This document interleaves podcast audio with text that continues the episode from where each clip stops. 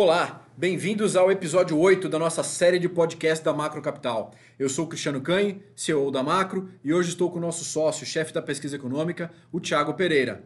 E hoje vamos falar sobre o processo de vacinação no Brasil. Thiago, obrigado pela participação, obrigado por estar aqui com a gente. Obrigado, Cris. É um prazer participar de mais um podcast da Macro Capital. Excelente. Vamos lá. Tiago, processo de imunização já começou há algumas semanas nos países desenvolvidos. Quais são as lições que, gente, que o Brasil, que nós deveríamos prestar atenção? Cris, a maior lição se refere à organização na distribuição das vacinas para o público-alvo. Essa é uma etapa fundamental. Salvo algumas exceções, o que temos visto mundo afora é um processo lento de avanço na vacinação, principalmente na Europa. Nos Estados Unidos, o processo também se iniciou de uma forma bastante gradual, mas vem se intensificando.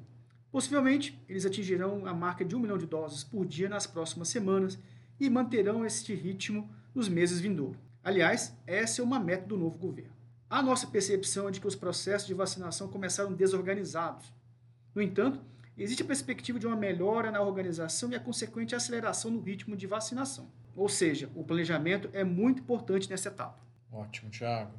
Tiago, como é que é o histórico brasileiro nas campanhas de imunização? A minha memória me faz lembrar que o Zé Gotinha trabalhou muito bem no passado, não foi? É isso mesmo, Cris. O histórico das campanhas de imunização é excelente. O Programa Nacional de Imunização tem quase 50 anos de experiência em campanhas de vacinação. Essas campanhas foram muito bem sucedidas, atingindo praticamente todo o público-alvo desejado. Com isso, o programa foi responsável por erradicar várias doenças no país nas últimas décadas.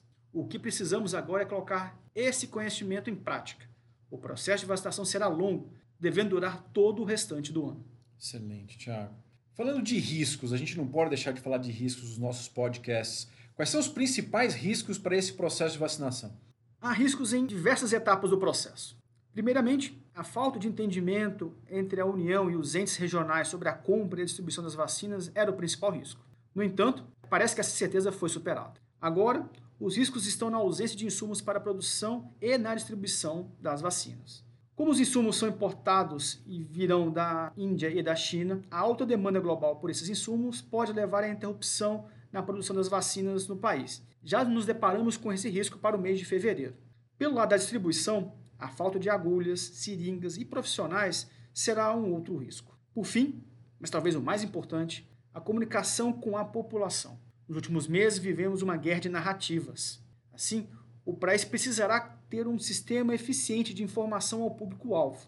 Vale lembrar, a imunização dependerá da aplicação de duas doses em um certo intervalo de tempo, que diverge entre as vacinas. Portanto, o governo tem que criar um sistema de comunicação eficiente para estimular a adesão da população à campanha. Esses riscos podem sim adiar o processo de imunização da maior parte da população brasileira. Entendido. Tiago, dado esse cenário completo e detalhado dessa análise de riscos, como você vê a perspectiva para a economia brasileira nesse processo de vacinação? Cris, na nossa visão, à medida que o processo de imunização avançar em um percentual significativo da população, devemos observar a gradual normalização de alguns hábitos. O setor de serviços deve ser o grande beneficiado com o processo de imunização. Com isso, deve ocorrer a mudança na cesta de consumo, que hoje está muito mais alocada para o consumo de bens, que deve migrar para o consumo de serviços. O avanço na vacinação deve intensificar a recuperação da economia brasileira, principalmente no segundo semestre do ano. Excelente, Thiago. Obrigado pela sua contribuição, obrigado pela sua participação. Esse foi mais um podcast da Macro Capital. Para nos acompanhar, acesse por favor www.macrocapital.br. Até as próximas.